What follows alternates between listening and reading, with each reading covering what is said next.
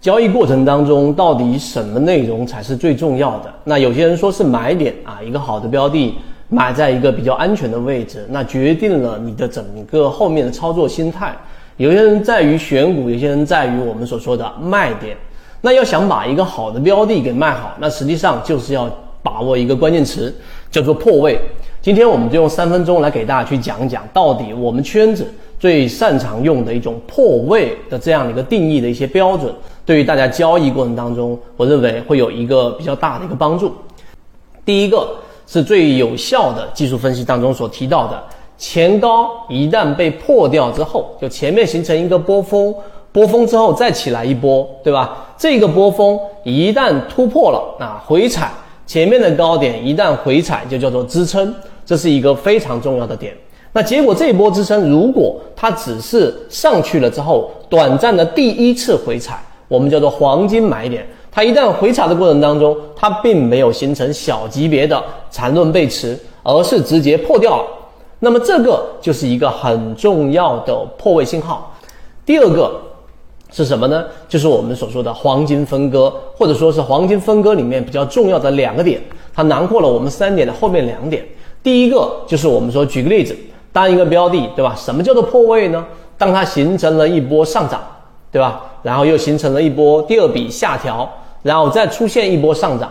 那么这种情况之下呢，最重要关注的，我们无论是前面所提到的金鱼报这些标的，它一旦是形成了突破，突破以第二笔下调这一笔的中轴，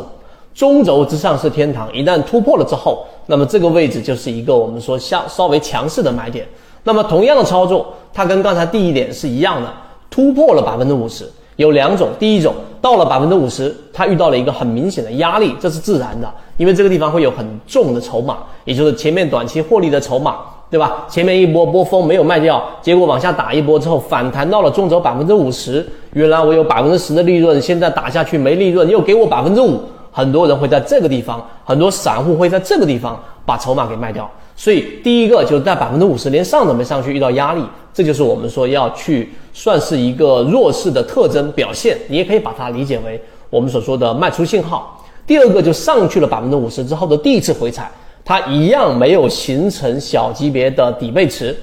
那么这种情况之下呢，又回到百分之五十以下，这一种你也可以把它定义为我们所说的叫做破位，这是第二种形态。第三种形态就是我们最常规的了，黄金分割在有史以来，我们自己接触到很多真正的，无论是游资或者大资金的交易者，都必须要去参考的。因为黄金分割，